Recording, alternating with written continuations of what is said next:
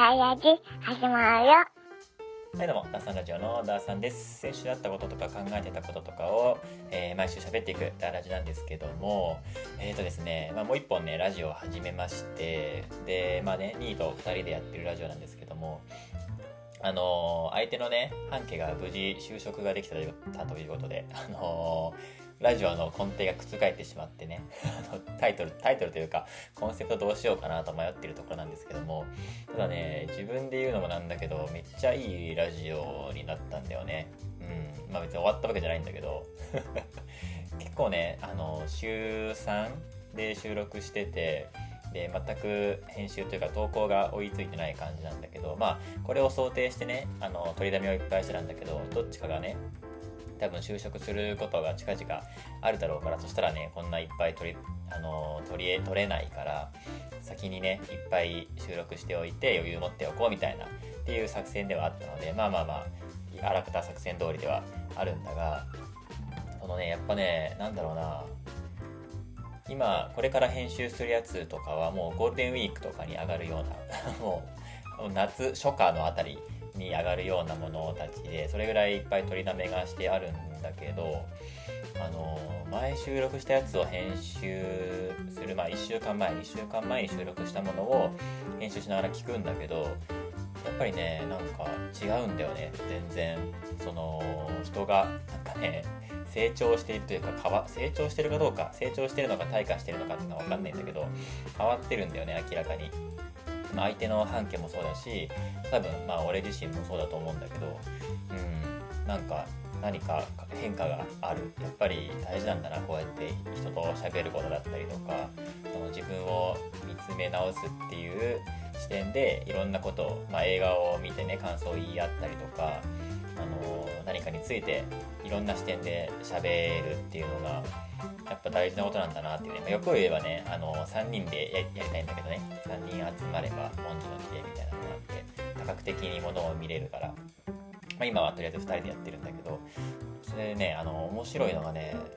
あの相手のね半径が ADHD であるっていうことが分かってでここからどう生きるかっていうのをあのいろいろ喋った話が、まあ、最新話なんだけどね、まあ、この最新話が上がるのがおそらく5月とかもしかしたら6月なのかな？かもしれないぐらいのね感じなんだけど。そうそう障害者手帳を持てるようにもしかしたらなるかもしれないしで全くそれを自分では認知していなかったけど周りは薄々気づいてたみたいな感覚があってでよくよく振り返ってみたりとかあのラジオを通してしゃ喋ってる言動まあ喋って喋ってる上に自分もねラジオで聞いたりするわけですよ。自分が喋ってることを。そういうのを照らし合わせたりしていくとどうやらそういうなんか傾向があるなっていうので。でまずそれを自分自身でメタ認知して。で今度は相それを自分で認知した上で相手にそれを伝える必要あるよねっていう。自分はこういう特性を持った、えー人間ですよっていうのを伝えられなきゃいけないから友達付き合いもきっと変わってくるだろうしねそういう面でねいろいろ深い話をしていったんだよね。でねあのまあ全然関係ないんだけどあのなんだっけな障害者手帳がどういう効能があるかもよく知らないしでねなんかなんだっけな身につけるものに身につける。ななんていうの？身につけるものに身につけるっておかしいな。なんかカバンとかそういうものに身につけるなんかマタニティマークとかあるじゃん。あのお腹に赤ちゃんがいますみたいな、ね、禁煙のご協力お願いしますみたいなそういうなんかキーホルダーみたいなやつあるじゃないか。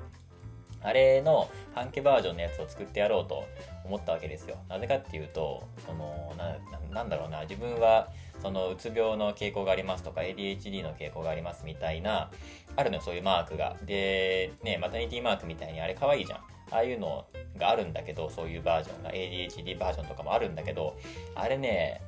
なんかとてもじゃないけど身につけたくないようなすごいダサいのよ。なんかすごいそれがねすごい嫌でなんか障害者をなめとんのかっていう 感じのさデザインでさだからじゃあ俺作るよって言ってこのラジオ収録ししてる時にねこれ作ってあげようかって言ってでもうその日のうちにすぐデザインを起こしてでも今日がね2月26日日曜日なんだけど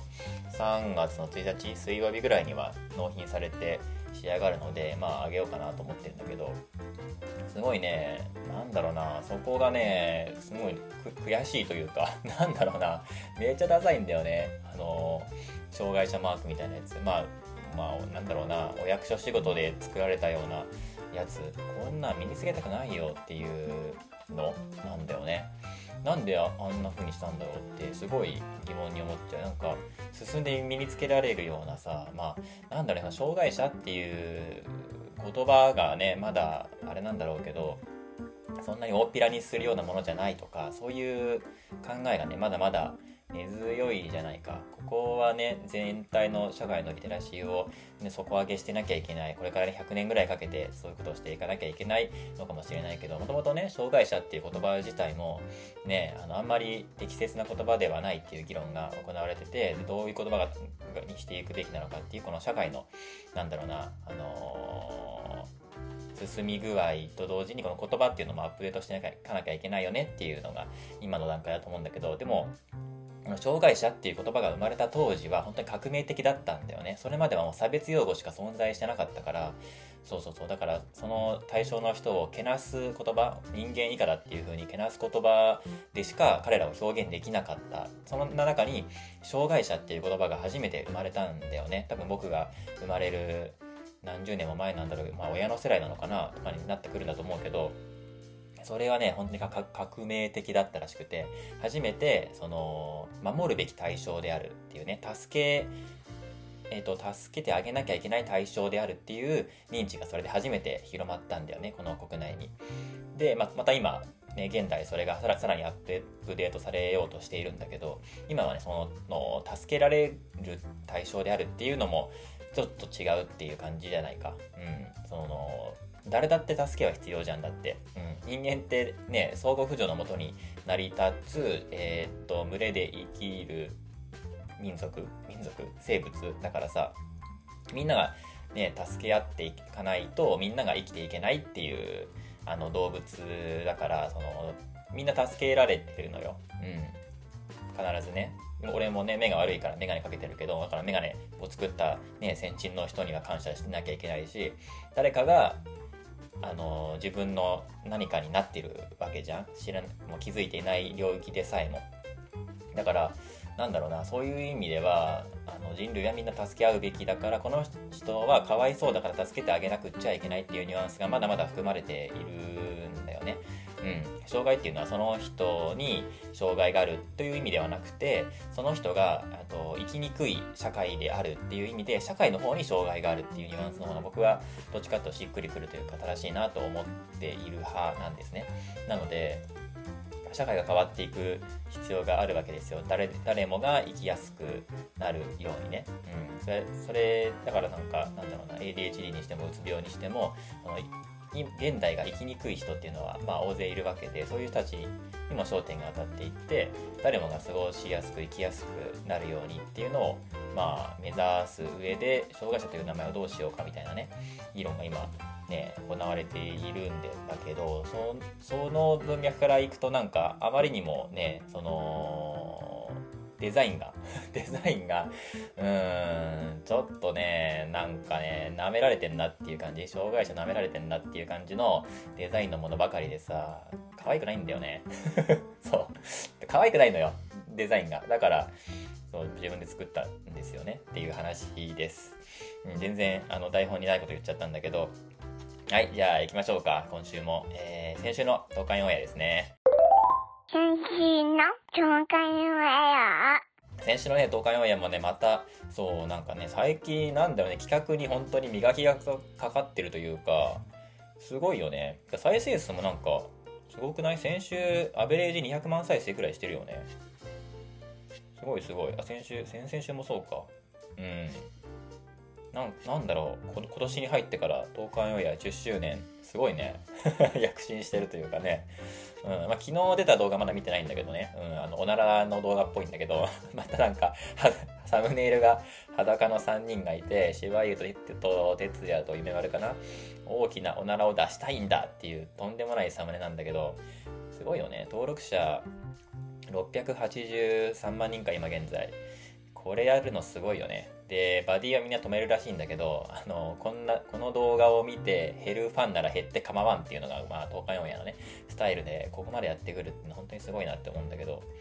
えっ、ー、とね先週はね、えー、大量にネタを用意し月たら即敗北引き出し大トーナメント。これ面白かったね。この1週間引き出しをいっぱい用意しておいてで1週間後にえー、っと対決をしてえっと、4人トーナメントでね。で、引き出しがなくなった方が負けみたいなやつでさ、なんだろうね、モノボケとか、その、お題を、一つのお題を使ってど、どこまで喋られ、喋れるかみたいなやつもそうだけど、やっぱね、すごいなと思った。まあ、芸人さんってすごいんだなって、同感オンエアのメンバーたちは言ってたけど、ね、芸人さんってこういっぱい引き出しがあって、ね、急に振られてすぐ喋れてしかも面白いってすごいなって言ってたけどいや東海オンエアのみんなもすごいよ。めちゃめちゃ面白かったもんだって。なこんな面白い話いっぱいもいっぱい作ってこれてしかもそれを引き出しとしてしっかり記録しておいてね喋れる。やっぱ特に哲也がやっぱすごかったかなね本当に何だろうできないよねこれ。これが面白いか面白くないかっていうのをあのこっちがねあのいいねボタンで評価することすらおこがましいぐらいなんかすごい尊敬しちゃったんだよね。これそのそこらの人にはできないようなことをやり遂げたなっていう動画だったね。あと七草当てるまで終われません。これも面白かったしえー、っと雪山で大食いするっていう謎の動画もね 面白かったし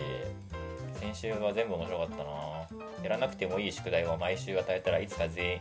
いつか全員やってくる。うん、タイトル意味わかんないけど、これもすごかった。ちょまあ、長期間に及ぶ、なんだろう、企画っていうのが一気に上がってきたね。あとは、激積み、寿司、これはスシローを救いたい系の動画だね。まあ、年光らしいやつなんだけど、あの、お皿をいっぱい積んでいって、崩れたらその分のお皿の分の寿司を食べなきゃいけないみたいなやつの大食いで、まあ、これもなんか普通に面白かったし、あとは、ひっつき虫か。これ昨日見たんだけど、あのひっつき虫？くっつき虫？あのあるじゃん。草。あの種がねあの洋服とかにくっつくわけですよ。であれをあのどっちの方が洋服にいっぱいつけてこれられるかっていう対決なんだけどその対決の勝敗を決めるためにその服についたねスウェットについたひっつき虫の数を数えないといけないんだよね。これがね、また地獄のような作業で、7日間かけて全体の5%が終わったぐらいの感じで、でも、心折れてるんだよね。うん。今までこの数える企画っていっぱいあったんだけど、初めてだよね。も俺も心の、もうこの動画1時間あるんだけど、この動画も見ながらね、頑張ってと思って、もう、全部数えてほしいっていう自分もいたんだけど、まあね、結局2人はさ、まあ、哲也と柴優なんだけど、いつも数えるのは。で、結局2人は諦めちゃってただ諦めてしまったらこの動画おじゃんになってしまうわけですよ。うん、入りを取ってでくっつき虫を服につけに行ってで帰ってきてで数える作業っていうのが1週間1週間っていうかまあデイ7か。合計7日間かな。うん。毎週1回か2回やるっていうので合計7日分、うん、収録してでその全ての、ね、労力が無駄になっちゃうからこれ数えられませんでしたって終わり。でそんな動画出せないからね、うん、っていう中でどう終わらせるかっていうのでコントしだすんだよね。これがまたよくやったよね。おもろかったな。おもろかった。うん。でなぜかあれいたもんね。あのカリブラのジロー、ジロだったっけ？どっちだったっけな？いたんだよね。チラッと一瞬だけ0.2秒ぐらい映るんだよね。あれ面白かったな、ドラマ、あの、コントの中でチラッと映るんだけど、めっちゃ面白かったんだよね、あれが。で、またね、いろんなドラマがあったんだよね、この1時間の動画に。うん、素材がやっぱ長いわけじゃん、動画全体のね、素材が。ね、7、7日分で1回につき2時間とか3時間の動画の素材でこれをまあ、このネタを提案したのが、えーと、お手伝い係のね、あの東海オンエアのお手伝い係のニトラ爆弾っていうね、もともと学校の後輩だったやつらしいんだけど、でニトラ爆弾がこれは面白いんじゃないかと思ってネタを提案したんだけど、やっぱり、あのうまくいかないんだよね。うん。自分が提案したネタだけど、その段取りがうまくいかなくて、ね、その初めのさ、くっつきみをくっつき虫を外に出てあのくっつけてくる時間をじゃあ2時間にしますって言ったんだけどみんなが5分とか15分ぐらいで終わっちゃって戻ってくるっていうね2時間もいらんだろみたいな、まあ、そういうなんかなんだろうな爪の甘さみたいなところっていうのがいっぱい露呈してくるから、まあ、ニトロ爆弾的にもねいろいろ経験を詰めた回だったのかなって思うんだけどしかもねやってしかもせっかく、まあ、このさあの哲也と,、えーと、芝生ってやっぱなんだろうなただ数えるだけの作業っていうのができないんだよね。うん、やっぱクリエイターですから生粋の。だからまあ並べながらもその数えたやつを並べていくんだけどあの並べながらもその並べながらそれをアートにしていくっていうところにだんだん走っていくんだよね。うん。だったらせっかくだから楽しくやろうみたいな何かを生み出そうっていうのでただ数えるだけじゃなくてくっつき虫アートをね作ってたわけですよ。一粒一粒ピンセットでねつまんでで真っ白な T シャツの上にまるでねそのその真っ白な T シャツをキャンバスに見立ててそれでイラストというかイラストっていうかまあなんかアート作品を作っていくんだよ。で哲也はなんかなんだろうな幾何学模様みたいなやつをすごい綺麗に作っててで芝生はなんかゴッホの顔みたいなものをね作ってたんだよね。ですごい上手というかなんか芸術性高いんだよね。何このくっつき虫跡すごいみたいな感じでやってたんだけどでだいぶクオリティが上がってきてでよしってなってこの数えるっていう作業が苦だったんだけど作品にすることによってなんか俺だっていい趣味見つけたかもしれんみたいな。週にね1回か2回こういう撮影後にねこういう時間がある。この数えながら数えながらもこうやってアート作品を作っていくってなんかすごい有意義な時間じゃないなんて言いながら進められていたのにそのよりによってニトロがねニトロ爆弾がねあの踏んづけちゃうんだよね。うん。そのせっかくの作品を2人の作品を踏んづけてでバラバラに破壊しちゃうんだよね。でそれを見た2人がやっぱりまあ俺これを見たねあの視聴者と視聴者としての俺もめちゃくちゃ心折れたしえ？みたいな。あんなに綺麗に作品ができかけていたのにぐしゃってなっちゃっててね、スリップかでかなんかで踏んじゃったみたいでぐしゃってなっててでこっから立て直すなんだろうな、メンタルリソースもうないよみたいな感じで もう2人の顔もやばかったし、俺も見ながら普通に心折れて傷ついたんだけど、やばかったね。で、もうごめんなさいみたいな感じになってて。でも、あの事件がなかったらおそらく、あのね、コントのオチは生まれなかっただろうって思うと、まあみんなでね、作り上げたこの1時間の動画なんだろうなっていうね。しかもなんか、ね、しばゆが編集した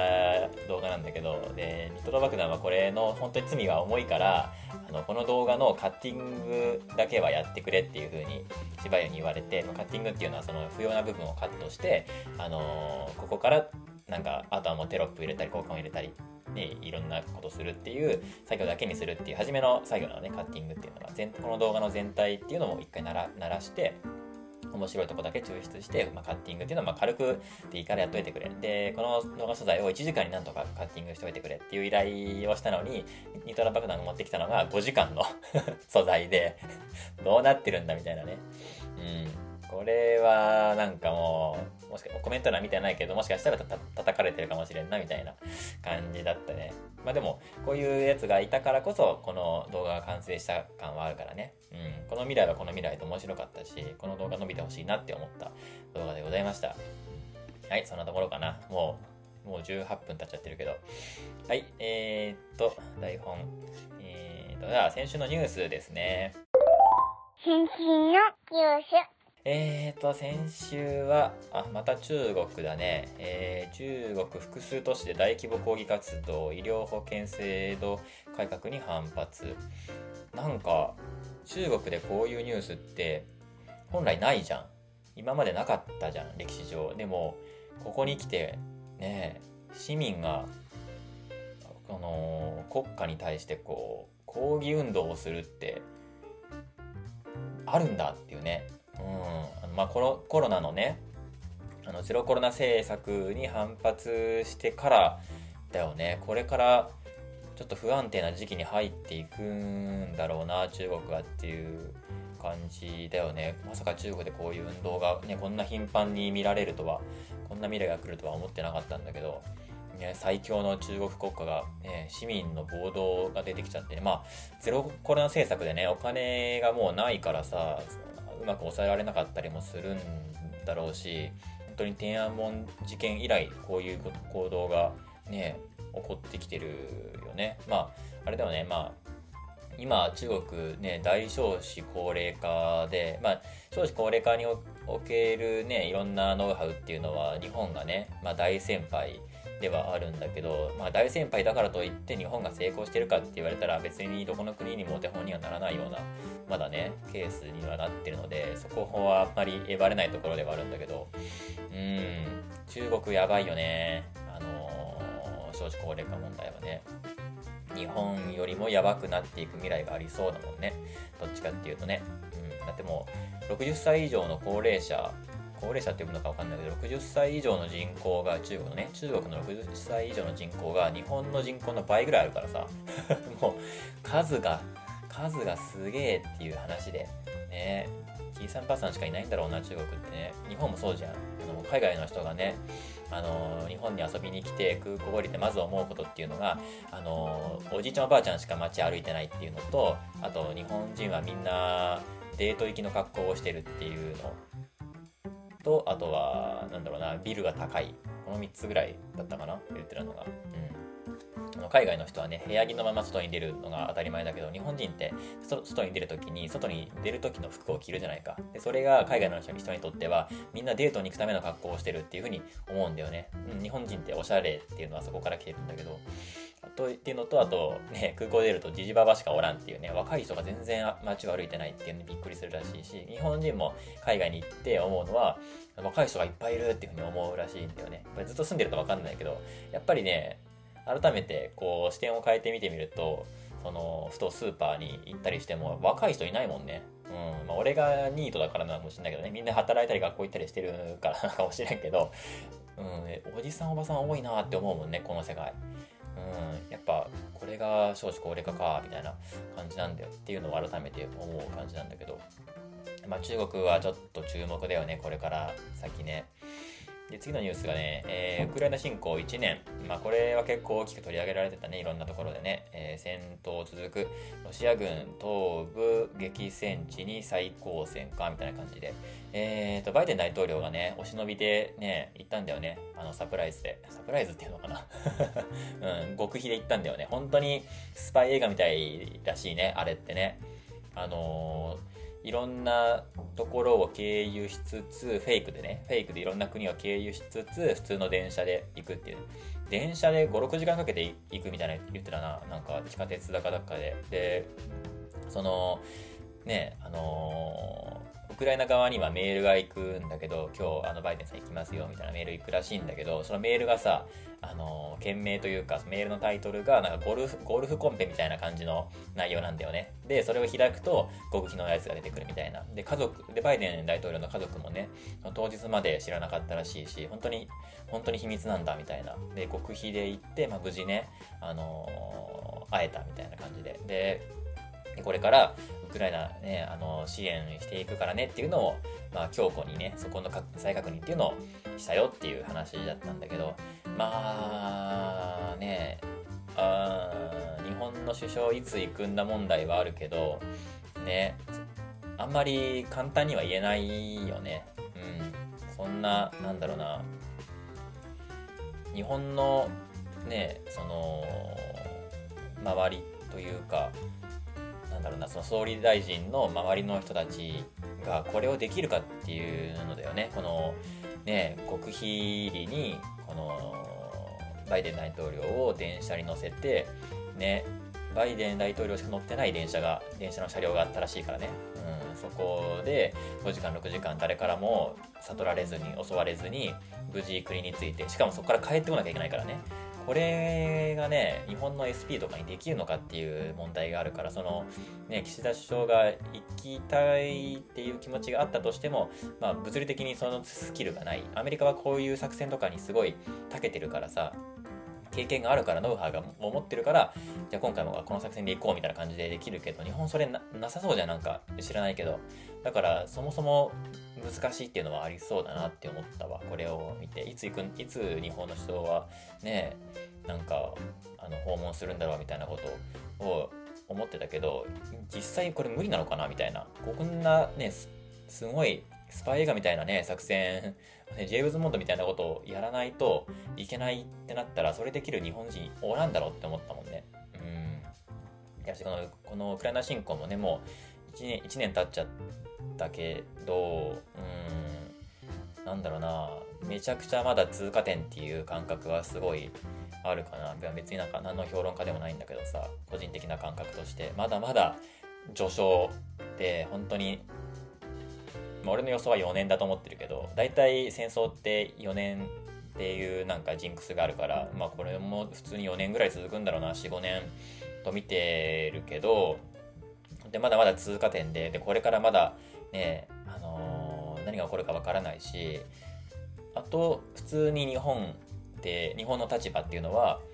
まあ明日は我が身的なねそんな立場だと思うのよ。まあ、世界から見たらそう、まあ、日本人はそんなメンタリティ持ってないけど、海外から見たら、まあ、日本ってそうなんだよね。まあ、ロシアと隣接しているし、ロシアと平和条約結んでないし、ロシアとは領土問題で今休戦中でしょ？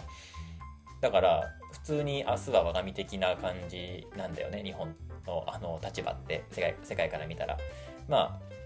あ、そんなことね気にも留めずに平和に暮らしてる我々なんですけどもそういうのでちょっとねピリつくこともあるだろうし、ね、これは何だろうなうんもうロシア側も引くに引けないんだよねもう、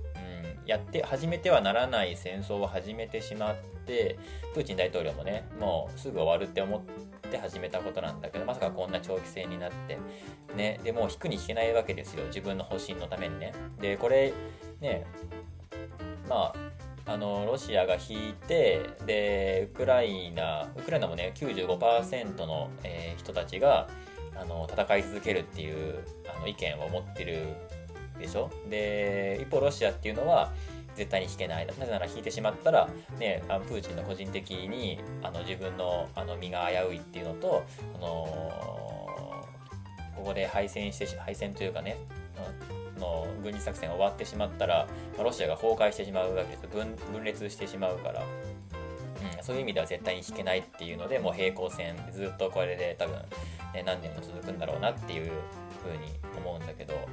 ね、どうなっていくのかな。まあ、一つはやっぱ、ね、さっきの1個前のニュースでもあった中国の問題。うん、中国の、ね、外交官がね、あのー、ロシアを、ね、ちょいちょい訪れたりとかしてるみたいなのでね、裏でまた何かやってんだろうなっていう、それがまた、ね、いきなり世界に露呈した時に、うわお前ら裏でこんなことやってたんか、みたいなことが起こったらマジで怖いし、まあ起こってないことを祈りたいんだけど、なんかありそうじゃん、なんかね。裏で武器をこうやってるとかなんか条約結んでるとかさやってるわけじゃん。ロシアも中国もあんまりねその嫌われ者っていうとあれだけどさなんだろうなあんまりこうアメリカを中心としたそっち側ではないわけじゃん。右と左に必ずね人っていうのは分かれるんだけどそのね分断された側の方だからねロシアもねそのアメリカが嫌いな国たちと一生懸命今ね交流しようと仲間を作ろうとね歩み寄ってたりとかしながらそこでね武器もらったりとかして頑張ってるけどさやっぱ中国とロシアのそのねそれもあるし 手が手を組んで何かしだしてそこに北朝鮮が絡んできてみたいなねそういう最悪のパターンとかもありそうですさ。だから中国はねあの全然無視できないでかい存在ではあると思うんだけど。ね。であとはゼレンスキー大統領も1年前に最後にスーツを着たんだよね。そっからもうスーツ着てないんだけどさ。これがねそのロシアの国民に対して演説をしたんだよね。ロシア語で。ロシア語っていうの？なんていうの？ロシア、ロシアってロシア語だったっけ？なんとか語ってあったっけ？ロシア語だよね。で、ロシア語で言った、まあ、その、母国語というか、その、ゼレンスキー大、ゼレンスキー大統領のその一番ネイティブな言葉っていうのがロシア語だからそれでロシア語でねロシア国民に対して演説をしたのが彼のスーツ姿最後のスーツ姿って言われてるんだけどあのー、まあ、多分届いてないよね。ロシア国民には情報統制が入ってるけど、まあ、本人も言ってたけどね、この、あの、演説が届いてるかどうかわかんないし、おそらく届いてないだろう。でも、あの、やめてくれと、うん。っていうのをなんか言ってたんだよね。君たちしか止められないんだと。うん。この戦争を止められるのはロシア国民しかいないんだって言ってたんだけど、もう本当にそうなんだよね。もうロシア側も引けないし、で、ウクライナ側も断固として自分たちを守る、そのために戦うっていう決意がね、95%市民権を得ていますので、ずっと平行線なんですよ。これをこれを止めるには本当にロシア国民がどうにかするしかないんだよね。戦争を始めてしまったプーチンをどうにかして国民が民主主義を持って下ろすしかないんだよね。だからそれを語ったんだけど、まあ、その言葉はおそらく国民には届いてないだろうっていうので、まあ、情報通なロシア国民たちはもうどんどんロシアから出てってね、うん。まあ、自分の国が愚かな戦争を始めてしまったここに行きたくないって言ってね、まあ、そういう YouTuber の人たちいっぱいいるし話もねよく聞くんだけどそう,、まあ、そういう人たちはねすぐ捕まってねあの牢獄に入れられ入れられたりするような国なので非常に危険を冒しながら国から出ていく人たちっていうのが大勢いる中でさなんかねまだまだ長期化するだろうなみたいな。でこの戦争が終わった後どうなるかって言ったら今ヨーロッパで言われてるのは、まあ、ナチスドイツのその後みたいな感じになるんじゃないかって言われてるよね、うん、ドイツ国民って未だにさ、あのー、ヒトラーがやった行いっていうのをずっとなんかなんだろうな反省し続けることとかなんか各方面に謝り続けるっていう100年を過ごすっていうのをもうなんかすごいあの決め込んでるというか、まあ、ドイツ国ドイツってもう国民性としてさすごい真面目な人たちだからさ日本に負けずと、うん、そういうなんかドイツの国民の態度にこれからロシア国民はなっていくんだろうなっていうすごい思うしなんかそうなるんだろうなっていうのをうすうす僕も思うところかな。この戦争が終わった時に愚かな戦争を始めてしまった我が国がっていう気持ちのまま100年これからロシア国民はね生きていくだろうし、まあ、世界はそういう目でねあ見てしまうことになるんだろうなっていうんだよね。うん、まあウクライナが勝たないと本当に世界はまずいことになるので、これは民主主義を守る戦いだからね、これでウクライナが負けちゃったら、ね、民主主義は本当に崩壊しちゃうから、うん、結局強えやつが無理やり、ね、ここ俺たちの領土だって言って行っちゃったら、本当にね、昔みたいにさ、うん、大昔の人類みたいに、それが通用する世界線っていうのが生まれちゃうからね、結局でけえ国が、ね、あの小さい国に無理やりね、侵入していったら、領土取られちゃうっていうことが、なんか、ね、証明されちゃったらさ、世界ひっくり返るからさ、じゃあ、どうなこの世界どうなるのっていう感じになっちゃうから本当にこれは世界が一つになってウクライナを守っていく必要があるんだよね。うん、民主主義を守るためにね。っていうすごい大事な戦いなんだけどまあ、個人的には4、5年まだ続くんじゃないかなっていうふうに思っておりますということで。で、最後のニュースはね、えー、っと、これはイギリスのニュースかな。えー、週休2日制に戻る企業ほとんどなし、世界最大の週4日勤務実験の結果っていうので、まあ、週休3日っていうのをイギリスで大規模な、えー、っと、ことやったんだよね。この辺、こういうのやっぱりね、北欧というか進んでますよね社会保障が進んでたりとかこういうのを率先して実験していくやっぱりのあるよね、うん、でこれがうまくいったら世界中でみんなが真似し出すっていうのがねまあ、いつものパターンなんですけども今回はですねその週休3日制っていうのを、えー、企業に導入したらどうなるのかっていう社会実験を行ってでまあすごいいい成果だったらしい、これは。日本でもね、なんか水曜日を休みにすることで、全ての、えー、と曜日があの休日に隣接するっていうので、とてもハッピーになるよみたいな、ね、ことを言ってる人いたけど、それにはみんなすごい賛同するんだけど、なかなかね、この思い越しが上がらないというか、それには勇気がいるわけで。うんそれをまあ実験してくれたのがこのイギリスの実験なんだよね。うん。で、これはね、2022年、去年か、去年2022年の6月から12月に、まあ、イギリスを中心に61の企業団体2900人以上が参加した実験で、まあ、えっ、ー、とね、労働日数が減った分、うん、あの週5日間働くんじゃなくて週4日間働くので1日ね労働時間が減った分その無駄な時間を削減したんだよね特に会議うん会議って一番無駄じゃん、あれ。日本人会議好きだけどさ、あれ一番無駄なんだよね。人件費バカ高いからね、会議って。あれをとにかく削減するっていうのと、あと従業員がね、仕事に集中できるような時間を増やすことによって、仕事の生産性を上げていくことっていうのが、まあ企業に求められていって、で、それでなんとかね、頑張っていった結果、まあ、みんなもう90何パーセント、ほとんど全ての企業がこの期間を終えても、あの、週休2日制に戻すことはないって言ってたし、やっぱ、で、ほとんどの企業、ほぼ全ての企業が、あの、利益が増大したし、従業員のメンタリティもすごい良いものになったっていう、もうめちゃくちゃもう褒め尽くしだったんだよね、これ、結果が。っていうびっくりするような結果になった。まあ、びっくりするというか、まあ、そりゃそうだよねっていう、まあ、話を聞くとね、そりゃそうだよねっていう結果なんだけど、でも、あ、そうなんだっていうね。うん。まあでも、ど、どうなんだろうね。うん。日本にはこれ輸入されないだろうなっていうのはシンプルに思った。うん。日本のおじさんたちはこれ嫌いだろうなっていうね。なんとか、この、なんだろうね、この、常に有事にする、なんか気持ちあるじゃん。僕らには。これちょっとわかるかな？なんか、平時であっても有事にしようとするんだよ。例えば今、ちょっと業績ピンチだから頑張ろうっていう日があるのはあるんだけど、なんか今ね、あの、すごく経営も安定してるから、なんかのんびりやってこうっていう時なくない？そういう日をなんかなくそうとするなんか嫌いがあるというか、ね、これ俺もすごい経験してるんだけど、いや、今日なんかすげえ売れたなって言ってわなんか和気あいあいと仕事をする時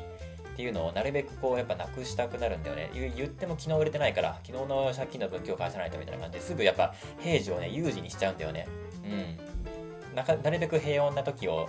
時を過ごさないようにして常にこうなんか今有事だからっていうものに追われてる感じにに常にしたいんだよね。うん。これ海外ではなんか違いそうだけどさ特に北欧とかはなるべくその仕事よりもさ休むことの方が大事だしアメリカもさ夏休みは3ヶ月以上あったりするしさその日本人は働くことがやっぱりねよしよしとされてるというか頑張って働く人とか無理して働く人とか無茶する人っていうのがやっぱりあの得というかね得を積んでるというかなんだろうな素晴らしい人格者だっていうイメージじゃん。だからねあの年間3万人以上もね自殺してるわけだ なんだけどそうそれ面白い面白いね。可愛い人数なんだけどさ。だからこれね休みの日を1日増やすなんてもうとんでもないっていう考えになりそうだよね。これは怠けているんだっていうね。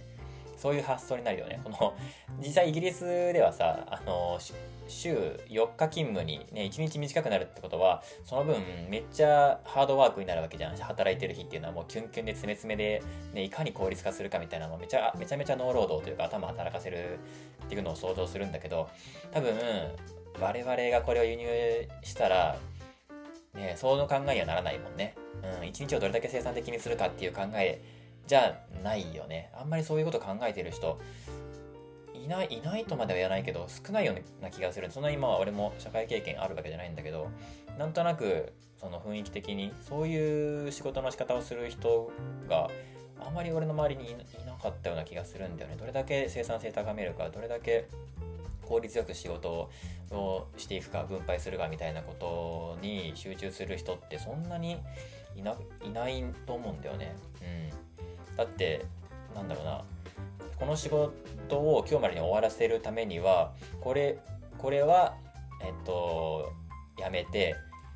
この子に集中してでこれをこの時間に持っていくことでこれ集中して終わらせてでこの辺とかはまた別日にしようとかこれはもうキャンセルしようとかそういう考えないじゃん。これをこ今日までに終わらせ終わらせるんだったらあのー、今日は何時間残業してその後家に持って帰ろうっていう考えが我々のなんだろうメンタリティというか普通の考えじゃん。効率よく仕事をしようではなくて働く時間を延ばそうみたいな残業しようみたいなそういうそこまでしてでも終わらせるっていう方がかっこいいっていうのがあるからかっこいいと思ってるかどうかわかんないけど、うん、そういうのがあると思うんだよね、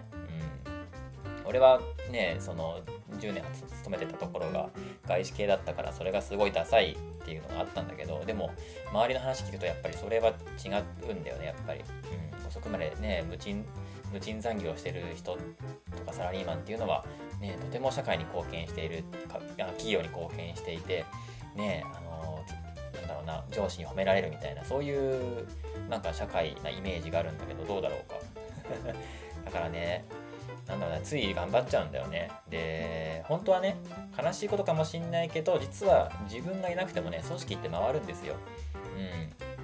いや誰々さんがいないとねこのチームは成り立ちませんよとかいや俺がいねえとこの組織はダメだよ回んねえよっていうのとかすごい感覚としてはあるんだけど実際ね回るんですよ。うん、悲しいことにね。自分がいなくても社会は回るしその組織はなんとかみんなが頑張ってくれるんだよね、うん、これはね多分俺が退職した、ね、その会社というかチームも多分なんとかうまく回せれると思うんですよ。別に潰れてないしさ、うん、その時はみんな悲しんでくれたりそういうのはあるかもしれないけど結局誰かがやっぱりあのやってくれるしみんなが頑張ってくれるんだよね、うん。それ、これ聞いてやっぱ思うのがね、あの、アバチキなんですよ。あの、岡崎のね、日本で一番美味しい唐揚げを作ってるね、暴れん坊チキンっていうお店があるんですけども、アバチキのね、入口さんっていうね、その、まあ、名物店主がいるんですけど、まあ、アバチキ行ってもね、入口さんいないんですよ。うん。あの、だいたい車の中で携帯いじってんですよね。それぐらいのね、なんだろうな、それぐらいでいいんだよね。うん。お寿司職人とか板前さんとかでもさ、ね、その、いつもね、寿司を握ってくれる、あの、ああなあなたが握った寿司だから俺が食うんだっていう人多分いると思うんだけど、多分ね、変わんないんだよね、別に。弟子が作ろうが、ど、どっちの方が美味しいって言われても、絶対わかんないと思う。うん。変わんないんだよ。泡チキもさ、アルバイトの人が揚げててもやっぱり世界一うまいし、その入口さんが店にいたら上がるかもしんないけど、でも、ね、週に1回しかぐらいしか多分いないと思うし、それでもやっぱりね、いつも並んでるわけですよ、みんな。うん。それぐらい、それぐらいの人気店なわけですよ。それを考えるとね、いいんだよね、別に休んで。うん。やってその仕事してるくれる人がいるんだったら別はその分自分は休んでいいと思うしでこれからチャット GPT とかが出てきて普通の仕事っていうのをやらなくてもよくなるわけですよ、うん、これ調べといてとかこの競合の資料とか集めといてっていうのを全部チャット GPT にお願いしちゃえば全部ねさらってとも出てくるわけですからそういうなんかねあの普通の仕事みたいなやつをやらなくてよくなった分なんかじあとはもう人間にしかできないクリエイティブなねあの仕事を僕らは集中して行えばいいだけであってねだからこの週休3日制はもう俺は大いに賛成なんだけどまあ賛成したところで俺の日常は変わらないんだけどさうんやっぱなんだろうな。僕はま仕事してないし仕事をこれからするとしてもな多分ワークライフミックスなクリエイティブ職が合うんだろうなっていう感覚はあるんだよね。だからプライベートと仕事がうまくこうその境界線がない状態からまあ本当に YouTuber みたいな感じでうん。なんかその辺ブラブラぼーっとしててもやっぱりどっかでネタを探してたりとかねあのアイディアにふけったりとか、ね、そういう時間になるだろうしその自分の生きてることそのものがあの仕事になるみたいなそういうのが個人的には向いてるんだろうなっていうのを数々最近思い始めてるので週休いくいつとかっていうのはまあ個人的には関係ないと思うけど、まあ、そうでもめっちゃ日本には必要だと思うね。うん。そのなんだろうなどんだけどんだけ治安の悪い国でもさあ暴力とかで人が亡くなるうん、殺人とかで人が亡くなるのが本当にね年間何千人も何万人もいる国とかもあるけど日本ぐらいだよ。自殺で年間3万人死んでるのは。20分に1人だったっけな、うん、それぐらいのスピードで死んでるわけじゃん。人が自分から命を絶ってるわけじゃん。それだけ精神に病んだ国っていうのはとまあ、平和とは呼べないんだよ。戦争をしてなくても暴力がなくても平和ではないよね、うん。まあ、言ったらもう最悪な平和なわけでやっぱり休みが必要なんじゃないかなって思うんだよね。うん。なんか休むことに対してのその抵抗感すごいけどね僕らは、ま、その気持ちは正直わからんでもないし、ね、社会からそういう目で見られるっていうのがやっぱりあるからさあいつはね休んでばっかいるぞっていうね。なのにだだからその YouTuber っていうのもすごいやっぱり当初叩かれてたし、まあ、今でもよく思ってない人いるかもしれないけど楽しいことをして稼ぐなんてダメだみたいなねうちの親もよく言ってましたよ。その仕事っていうのは辛いものだからお前も辛くなれっていうのに よくわかんないんだよね。それ本当にねわかんないんだけどこれこの感覚。うん。毎日楽しそうにしてることがすごいねなんか良くないことっていうのをすごい教わってきたんだけどなんでって感じだけだけどさでも多分多くの日本人特にね人口の多くを占めているおじさんおばさんたちっていうのはそういう考えを、ね、根強く持ってるしそれをやっぱり変えられないからさ自分の力では。ここはやっぱどうしようもないところでね世代交代をしていくしかないんだけど、ね、これも根深い問題だなって思うんだよね。うん。休むことをよしとできないもんね。学校も休めないもんね。そういえば。海外ってさ普通に休めるじゃん。なんか、ね、動物園行くんで、ね、ちょっと今週休みますみたいな。ディズニーランド行ってくるんで休みますみたいな。ああ、いいね、素敵だね、行ってらっしゃいみたいな感じじゃん。海外行って。わかんないけど、そういうイメージなんだけど、映画とか見てると。日本って休むってなったらもう、これは大事ってなるじゃん。もう親がもう先生に、もう学校に電話して先生に手紙をしてみたいな、そういうイメージだし、なんか宿題をね、なんかね、同級生が家まで、ね、持ってきてみたいな、お見舞いに行ってみたいな。そういうなんかカジュアルに休めないじゃん。別に休んだ休んだらいいと思うんだけど、だからその休むイコールサボるとかその不真面目であるっていうそこになんかつながつながっちゃうんだよね。無意識に。きっとね、うん、そういうのが多分邪魔してなかなか休めないんだろうな。週3日制が多分世界のスタンダードになってからだと思うね。うん。それが当たり前になってから今度は日本人のその周りを気にするっていうあの特性が働いて、あれ？なんかみんな周りがこうしてるから自分たちもこうしなきゃっていう特性がここでようやく働いて、で、それであの週休3日制がようやく導入されるっていう流れになると予想します。うん。本当は率先してこれを本当は導入するべき国であるとは思うんだけど、まあ多分厳しいと思うし、まあうん、受け入れられない考えだなだろうなっていうのは想像できるのでおそらくこれが週休3日とかそういうなんだろうな人間にはあの精神力というものがあってでこれがそぎ落とされていくとあの幸せな人生を送れないんですよっていう割と当たり前のことが日本人ではあまりこう習慣づいてないというかねあまり認知されてないじゃないか。そのなんだろうな、精神が病むっていうのは、そいつが弱えからだっていうのがまだまだ日本の文化としてね、これは別になんか正しいとか間違ってるとかというよりも本当に伝統とか文化の問題だと思うので、ね、そういう文化がある日本にはまだまだね、その、できないことだと思うんだけど、まあ時間のかかることだと思うんだけど、周りがやり始めたらさ、それが当たり前になっちゃったらさ、あれなんかみんな周りがやり始めたから、ちょっと俺もやろうみたいな感じで、ようやくあの導入されるのがこの週休3日制なのかなって思いました。はい。じゃあ、ちょっとなんか結構喋っちゃったな。あ、やべえ。もう、もう50分だ。じゃあ最後ちょっとサクッと 今週の話。今週の楽しいお話のコーナー。はい。えーとね、今回はですね、えー、デート、デートは男がおごるべき問題ということで、これね、えっ、ー、とね、日本人のインフルエンサーの人がそういう持論をね、女性の方だと思うんだけど、このことはね、俺知らないんだけど、あの、つぶやいて炎上したらしいです。で、これ何で知ったかっていうと、あの、タロサックさんの動画ですね。あの、オーストラリアに住んでて、あの、日本人だけど、オーストラリアに住んでて、英語ペラペラで、で、オーストラリアっていろんな人種の人がね、行き交う街だから、シドニーとかね、そこでいろんな国の人たちの文化に触れてねインタビューをしながら、あの、いろんいろんな視点で物事を見ていきましょうみたいなインタビュー番組 YouTube のね番組やってるタロサックさんの動画でで知ったんだよね。今あの日本では女性のインフルエンサーがあのデートは大は男が全ておごるべきだっていうのを発言して炎上してるんだけどこのことについてあなたの国ではあなたはどう思いますか？あるいはあなたの国ではどういうあの意見が主流ですか？みたいなのをあの聞いて回るっていう動画だったんだけどそれをその動画を見てあ今こんなのが Twitter で炎上してるんだっていうのを知った俺がいるっていう感じですね。でまあ僕の見解としては正直、まあ、知らない人の知らない話なので、まあ、知らないっていうのが、あのー、僕の意見ですね。あの関係ないんで。その人がどう思うが別に知ったことじゃないしね、うん、ただまあ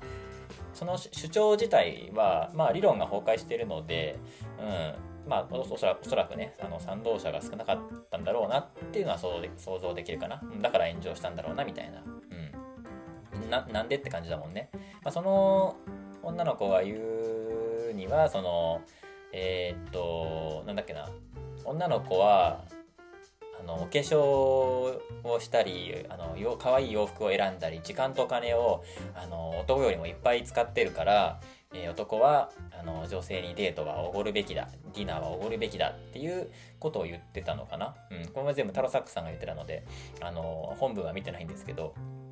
そんな内容だったらしいですね。まあまあまあね女性の権利が今叫ばれてるね、声高らかにね女性の権利をこう叫ばれてる昨今でこの男の男性の権利を軽視したような意見をねなんかツイッターで公に公開したっていうのは、まあ、普通にその浅は浅はかさっていうのが原因だったんじゃないかなっていうのは、まあ、客観的に思いますけども。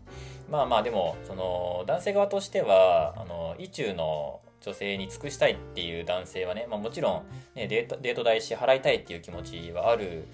だろうしうん、逆にそのおごられるってことに不快感を感じる女性も普通に多いと思うんだよね。まあ、俺の周りの人たちは割とそういう考えの人が多い印象ですね。うん。なんかなんだろうなそのなんだろうおごってもらうことになんか借りを作るみたいな感じだし自分自身も別に自立してるのになんでお前が全部払うのみたいななんかこのディナー代をなんかおごられたことによってマウント取られた感じになってなんか不平等さを感じてしまう女性の方が割となんだろうなマジョリティな気がするんだけど、まあ、おそらくこの炎上してしまった女性の方っていうのはそれが長いそういう周りは少なかったんだろうね。うんまあまあ別に自分の意見をねあのはっきり言うっていうのは大事なことだと思うので、うん。まあ、別にいいんじゃない？人それぞれいろんな考えがあってっていう感じです。特に何も思わないんだけど。まあ結果なんか炎上しちゃったんだろうね。でえっ、ー、とね、このタラサクさんの動画では、まあ、いろんな国の人にこの話題について意見を聞いたんだけど、まあ、どの国に聞いてもね、やっぱりみんなね、まあこれは文化の違いじゃないみたいな感じのスタンスの人が多かったかな。うん。まあでも、言うて日本でもこれはまあ文化的な側面はあるだろうなっていうふうに思いますね。うん、男性は女性におごる方がやっぱ大多数だと思うよ。今の感覚でもやっぱり言うてもね、言うても俺にもあるし、おごりたい感覚が、うん、うん、あるな。まあ、そこに不平等さは別に感じてないけど、おごりたくておごってるからね。うん。まあ、今はニートだからおごることなんて別にないし、人と会わないからね、そんなこともないんだけど、でもまだまだまだ男がおごるべきだっていう男性側の認知もあるし女性側にもあの男性におごってもらいたいっていう感覚がまだまだあると思うよ日本は特に。うん。結構あると思うな。大きいと思うな。アメリカとかどうなんだろうね。なんか向こうはね紳士の国だからさまあヨーロッパとかもそうかもしんないけどねそのレディーファーストとかあるじゃん。うん。あれあれもよくわかんないんだけど、ね、タイタイタニックでもさ、ね、貴族たちは男はね結構横暴に振る舞ってるけど言うて命を優先するのは女性じゃん絶対、うん、最後船が沈むってなった時にやっぱり女性を優先するじゃん。そういうやっぱ女性は弱いから自分で労働して働くことができないから女性は弱いからだから男性が守ってあげるべき男性がお金をかけてあげるべきっていうのがもともとあるじゃん。それはまああの今で言えばもう女性を見下してるんだけど、うん、あの女の人は頭が悪いから体力がないから何もできないから男性が男性が面倒を見てあげる必要があるっていうあのかつての文脈のもとそういうことが行われてるわけでそれに対して今あのその価値観を今女性が持ってきて、あのなんだろうな男がおごるべきだっていうなんか変な感じになっちゃってるだけでもともとはそういうところから来てるんだろうなって思うんだけど、まあ、いろんな人に、えインタビューしていくわけなんですけども初めがね、えーと、イタリアから来た男性ですね。でこの人の意見はね、まあ、喜んでそうする人もいると思うけど僕は割り勘かなっていう感じでした。でまあ自分からデートに誘ったら自分が全部払うけど、えー、健全な関係を築構築するために平等を保つ努力を続けたいなっていうのはこの人の意見で結構まあ至極まっとうな意見というか、まあ、今っぽい感じの論理的な意見だったなって思うんだよね。うん、まあ何よりも相手へのリスペクトが大事だよねと。で、僕がおごる、僕があなたに対しておごるかどうかは、それを決めるのは僕だよね。あなたじゃないよねっていうので、まあ、この意見には賛成ですね。女性側が決めることじゃないよねっていう。女性男性関係なく、その、自分がどうするかを決めるのは自分だよねっていう、本当にただそれだけの話っていうのをこの人が言ってたかな。うん。で、もし、だし、あの、相手側がね、女性側が、私そんな今日払えない、払えないんだけどって言ったら、ああ、大丈夫だよ。じゃあ今日は僕が払うねっていうのは全然ありだしそれはね自発的に喜んでお金を出したいと思うけどっていうのがこの人の意見かな。うん。なんかすごいねあのー、イケメンでしたね言ってることがね。正しいなと思ったね。で次はねインドネシアから来た女性ですね。でうちの国ではね男が払うけど多分これはね伝統化していることだからだと思うんだよねって言ってましたね。うん。だったし自分の両親だったら、ね、男が払うべきって言うと思うって。やっぱり、うん、世代とかもあるだろうし文化的な側面が多いんだろうなって思ったね。でこのインドネシアの女性はまあやっぱり、ね、払ってもらえるのは嬉しいけどでもあの一応自分が払うよっていう素振りは見せるって言ってたかな。基本的にはやっぱり男性が払う文化はありつつやっぱ女性もそれにあぐらあぐらをかくんじゃなくて一応払おうとの財布を出すみたいな素振りはねするみたいな。これもなんか日本でもよく聞くよね。うん。やしまあこれイタリアのねさっきの男性も言ってたけどあの誰が誘ったか次第っていうのもこの人も言ってたかな、うん、自分私がその男性を誘ったんだったら私が払う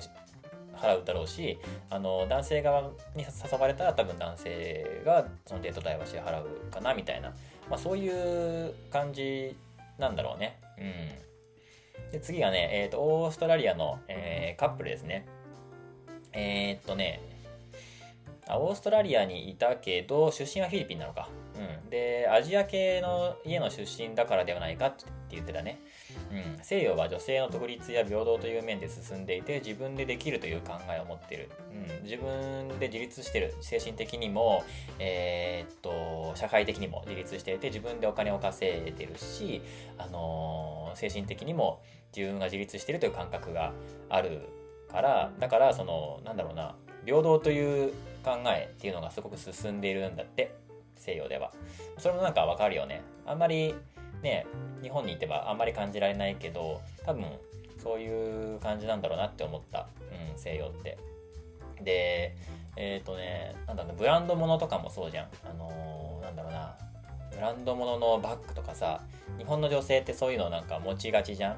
うん、よくねあの高校生とかでもさ本物のヴィトンの財布とか持ってたりするじゃん。あれってまあ多分世界から見たらおそらくちゃんちゃらおかしいことでそのブランドっていうのはその自分自身がそのブランド価値に見合うような人間になったら成熟したらこれを持ってもいいっていう感覚になるんだけどでもあのー、日本人ってなんかよくねおばちゃんとかがさエルメスなんかヴィトンのバッグになんかスーパーで買ったネギとか刺してさ 歩いたりするじゃん。あれ浜松だけかな。そのすごいよく見るんだけどイオンとかでさよく見るんだけどさ。そうじゃないんだよね。うん。本来恥ずかしくて身につけられないわけだよ。自分がねこれをこのバッグを身につけてもいいだけのあの女性になったかどうかっていうのを自分で見極めるんだよね。私はまだもっとキャリアをね上げてあのこうなったらこのバッグを手にするんだっていうのでそのブランドっていうのがあるんだけど我々日本人の感覚からするとこのブランドのバッグを買うことによって私のステータスが上がるっていう逆になっちゃってるんだよね。うん、それがなんか面白いというか可愛らしい日本人のねあの感じだと思うんだけどそれと同じだよねこのねオーストラリアのカップルっていうのは。アジア系の出身だからそういう考えになっちゃうそういう考えなのではっていう意見はそういうところだと思うんだけどそう、えー、西洋では女性の平等とか独立っていう面が進んでいて自分でできるという考え。だからその私自分で払えるんだけどっていうなんでお前お前が全部払おうとしてんの？みたいなマウント取ろうとしてんの？っていう感じになっちゃうんだよね逆にね。うん、であとフィリピンフィリピンでは男はこれができなくてはダメって教わってきたけど、えー、海外に出たら見方が変わったと。もともとフィリピンに在住してたんだけどまあ、世界を見る世界を見ていくと、まあ、全然違ったと、まあ、これが普通だと思ってたことがあの実は違違ったいろんな見方があるんだっていうので、まあ、これもやっぱりねその国とかの特色や文化なのではっていう意見でしたね。えー、その次はねコロンビアコロンビアっていうのはメキシコの下だったっけなと南アメリカ上の方だよね。うん。の、えー、女性2人ですね。で、この2人の意見はね、あの、面白かったんだけど、女性はクイーンなんだから男が全て支払うべきって言ってたんだよね。これは本当にこの炎上したツイートを擁護する意見だったんだけど、面白かった。女性はクイーンなんだから、これはすごいね。だから男は全部払うべき。で、まあ、それ以上の理屈とか意見っていうのは一切なくて、まあ、それだけだった言葉は。うん、だからまあ、論理的な話ではないし、まあ、おそらく100年後にこれを言ったらおそらく差別発言になるような言葉だったんだけど、まあでも、さっき言ったようにさ、自分の意見をこうはっきり主張できるっていうのはすごい大事だし、その、まあ、この意見自体は今のね、最近の、最近のトレンドではないけど、まあ、共感する人もいろんな文化圏ではね、あの、大勢いると思うし、全然いいと思うわけですよ。まあ、僕はこういう人たちとは別に関わらないよっていうだけであって、まあ、こういう人たちが好きな人もいるからね。要は彼らが、彼らじゃない、要はこの彼女たち、まあ、ね、コロンビアのね、あの女性2人が言っているのは、要はただのわがままなわけですよ。その自分のすべきことっていうのは一旦棚に上げて、一旦忘れて、で、自分の権利だけを主張してるっていう、まあ、その子供がするようなわがままなわけであってそれをねもちろん可愛いと思う人たちもね一定数いるわけですから、うん、そこでねあの成り立ってればまあ問題ないかなと思いますね。はい次次はねイギリスイギリスから来た人と,、えーと、オーストラリアにいる人ですね。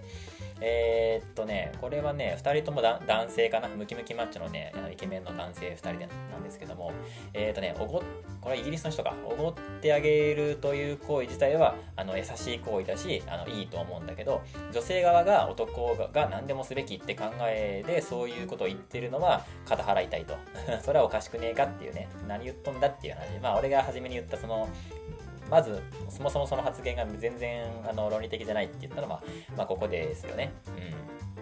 それは違うよね。バランスが大事だよね。初デートでおごることはよくある。それは、えー、互いにとって嬉しいからだと。うん、女性はおごってもらえて嬉しいし、えー、誘った俺って、誘った俺側も、その、意中の女の子に喜んでもらえて、ね、好印象ポイント稼げて嬉しいから。だからそういうのは、だから、いいよねっていう。だから結局ね、平等なんだよね。うん。お互いのそのバランスっていうのを見てるよね、みんなね。で、だし、あの、可愛くていい子っていうのは、あの、もてなされるべきだから僕は払っちゃうよって言ってるね。ただ、関係が続い続いていけば、それはバランスを見てどんどん、あの、平等にしていく、うん、平等の形を変えていくだろうっていうことだよね。で、もう一人のオーストラリアの人は、えー、一番良くないのはお金がないのにデートすること。うん、至極真っ当ですね。うん、パートナー、奥さんとかね、ならいいけど、お金ないのに新しい人とデートに行くっていうのはなんか変じゃないかっていう話をしてたかな。で、またイギリスの人ね、えー、ロンドンでは平等を訴える人も多いけど、男は支払うべきって文化もまだある。うん、やっぱまだあるんだね。うん、平等を訴えるっていう人も多い中で、やっぱり、まあ、紳士の文化はありますからね。うん、男が払うべきだっていう文化はまだあると。で、最近は自分で払いたがる女性が増えていると。これもさっき言ったか。うん。やっぱね、その女性の独立っていうのがすごい進んでいるので、私が払うよっていう風に率先して払いたがる女性っていうのも増えてきてるんだよっていうのを言ってたね。おー、すごいね、ロンドン。えー、オーストラリアの人は、これは、えっ、ー、と、イギリえー、と、オーストラリアの人ね。オーストラリアの人はみんな自立していると思う。互いを平等に保とうとすることが互いの本気度を示すことだと思うから大事なのではと。うん。これはね、なんか新しいというか、その、互いの平等互いを平等に保とうと努力することっていうのがお互いを大事に思っているということ。これはね炎上したツイートとは本当に真逆だよね。多分炎上したツイートをした女性っていうのはえっ、ー、とまあど 本当にどんな人か全然知らない知らないし見てもないんだけど、えーと、男性が全て支払うべきっていうのはやっぱり女性にやっぱりその全てを捧げることが女性に対するリスペクトだって思ってるけどでもこのオーストラリアの男性は違うよね。全く全く逆だよね。その本気度を示すっていうのはその女性に全てを捧げることではなくてお互いを平等に保とうと努力することなんだよね。うん。素晴らしいと思う。普通に素晴らしいと思うな。うん。新しい考えだし、うん、今までうん、言語化してこなかったけどおそらくこういうことをでも考えてたんだろうなって思うね自分でも、うん、大事なことだと思いますね。えー、次はドイツの女の子とあとカナダの女の子か。でこのカナダの女の子はもう結婚している人なんだよね。が2人で歩いてて、えー、っとそこにインタビューしたら、えー、たまに女の子たまに男の子が支払支払うっていうイベントは大事かもしんないけど私は自分で払えるから割り勘がいいと、うん、まあ若い女の子だったんだけどなんかすごく達観した感じの意見でしたね。で、女の子はあのメイクや服装が大変だから、えー、っと、男は女の子に全部おごるべきだっていうツイートだったんだけど、これどう思う？って聞いたら、関係ない話では？って言ったんだよね、この子。面白いと思って、うん、まあ関係ないんだよね。関係ないんだけどでも日本の多くの多くの女性はもしかしたらこれを関係ないと思ってないんだよね。多分結び結びつけて考えてると思うんだよ。まあこれ、まあ、炎上してるってことはこれは間違い。あでもあれだなタロサックさんが言うには男の人が主にねあの炎上させててで一定数の女の子はすごいその意見を擁護してたって言ってたから割と女性的な意見が多いのかもしれないねこれね。でもまあこのドイツの女の子は全然あの関係なくねっつってねあの一刀両断してましたね。でえー、っとカナダ人の、え結婚してる女の子は支払わら支払われること自体が心地よくないと、うん、借りを作っちゃう感覚が嫌だ。あまあこれもそうだね自立してる女の子っていう感じだよね。うん。支払われることは心地よくない。この感覚はすごくよくわかるな。うん。それを今女性もそういう感覚になってるっていうのはまあそこは平等っていうのがしっかりね男性の今までの2000年以上ねずっと男の歴史だったのにね対してここで初めて女性っていうのが出てきて、ね、対等にまでねあの並んでいるっていう感覚がちゃんとなんかここでわかるというかあるね。仮を作っちゃうのが嫌だっていうね。で最後がえっ、ー、とインドのカップルですね結婚15年目のあのインドインド人のお二人なんですけども、まあえーと、この人もツイートには同意できないと。で、男女ってそんなにそそんなにそもそも違うっけっていうのを言ってましたね、この奥さんの方が。で、地元インドでは、まあ、まあ、大半が男が支払うと。で、それ以前に、まあ、インドはね、ほとんどお見合い婚らしいね。これもね、びっくりしたんだけど、やっぱそういうのあるんだみたいな。まあ、日本もね、昔そうだったけど。で、なんかこのね、夫婦は、まあ、この話と関係ないんだけど、この夫婦は、3ヶ月間チャットの期間が合うだけでいきなり結婚1回結婚前に会ったことがあるぐらいな感じで、まあ、親が用意した、えー、この人と結婚してねっていう人と結婚する。だからもう普通に怖すぎるって言ってたけど、うん、だから15年前はそれが当たり前だったしそそれに関して私たちが何かを言うことは別になかったっていうね、まあ、習慣だったからね。でもなんか今は変わってきてるらしいですね、うん。なんかねそのさ探すこともするし婚約者を探すこともするしなんか同性の期間とかがあったりするらしくて、うん、でインド人の、えー、男性の方が言ってたのは、えー、女性は魅力的でいたいって気持ちが男性より強いので強い強いっていうのは、えー、同意するよと。でそこに投資している女性に男性は敬意を示さないとねっていうのは言ってましたね、まあ、確かにねえー、っと化粧品ってすごい高いですしメイクとか服装にかけるお金っていうのは男性よりも平均的に多いので、あのー、魅力的でいてくれているっていうのはあのー、敬意を払うべきだよねっていうのは言ってたかな、まあ、これもまあ分かりますけどね。うん。まあ一方でね男だってそのねあの魅力的でいたいからその自己自己啓発本読んだりとかさジムジムに行って筋トレしたりとかさそういうのをするけどそこにそれそれに関してはどうなのみたいなのとかとかも多分意見はありそうだけどうん。まあ、このツイート自体がね、お前は何をしとるんだっていう感じの、ね、男性はね、あの女性は男性よりも、あの外見に外外見とかにすごい気を使ってる分、男性はそこに敬意を示せっていうなっていう謎の、この、うん、もう、まあいいや。謎すぎるな、よく考えたら、言ってることが。それは炎上もするわな。っていう感じでね、あのー、まあ、まあ、聞いた場所もあると思うんだけど、オーストラリアっていうね。うん。まあ、いろんな、多くの人がね、あの結構進んだ考えを持ってたなっていうのが印象的だったね。割と、うん。なんか、まあ、意見をはっきり言う人が多かったっていうかまあそういう人のインタビューをしっかり切り抜いてるんだろうけど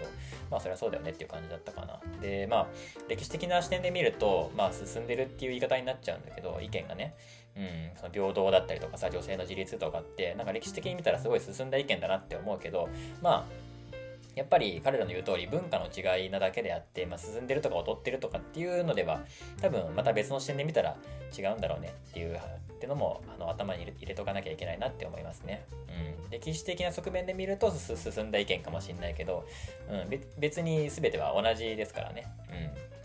うん、であとは、えー、そうだねあと価値観の変遷がね目まぐるしい現代だからこそこういう分担が起こるんだなっていうのも思いましたね。この昔はさゆっくりゆっくり時代が変わっていくけど今って本当に数年の単位でガラッと変わるじゃん意見が。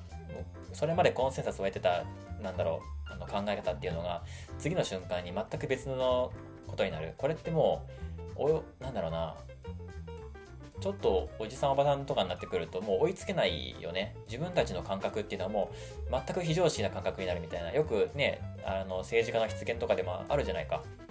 なんかあのー、すごい本当に何気なくさらっと言ったことがとんでもない差別発言になって炎上してで本人や本人の周りは全くそれに分かってなくてだからその謝る時も絶対その撤回しないんだよね発言を、その差別発言として言ったつもりないっていう自覚があるから、まあのああなたたちが誤解したんですよね。誤解させてしまったようであれば申し訳ないってよくわかんない、あの謝罪になるんだけど。絶対撤回しないのよ。そのつもりなくて言ってるから。そのつもりなくて言ってるからそれが差別なんだけどそのことすら認知できてないっていうのがねよくねあるあるとしても面白い面白い面白いなっちゃうんだけどあれ見ると。あるんだけどさ。それそれぐらいもう変化が早早いからさだからこそ分断しちゃうんだろうねっていうのは思ったかな。こういう意見の人もいればこういう意見の人もいるっていうのがそのパキッと分かれちゃうんだよね。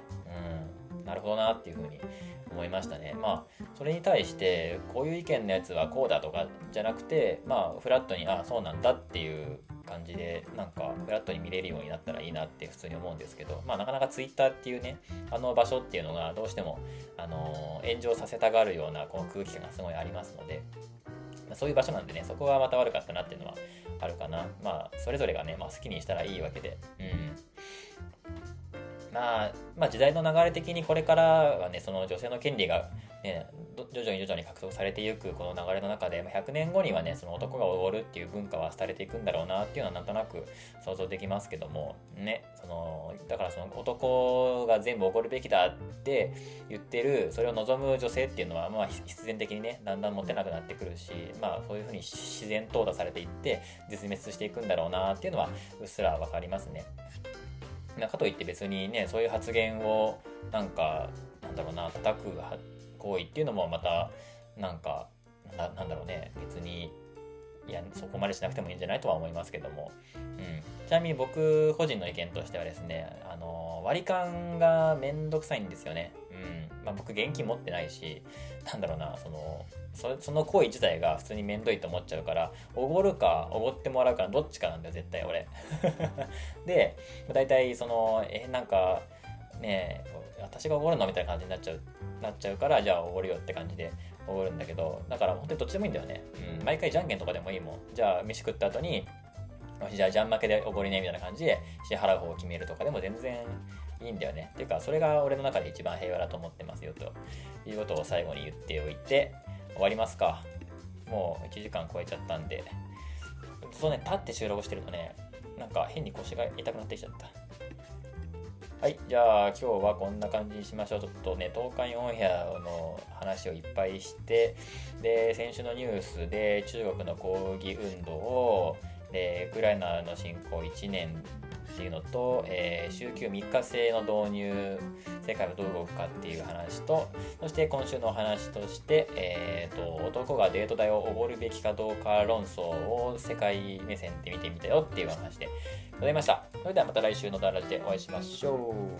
う。バイバイ。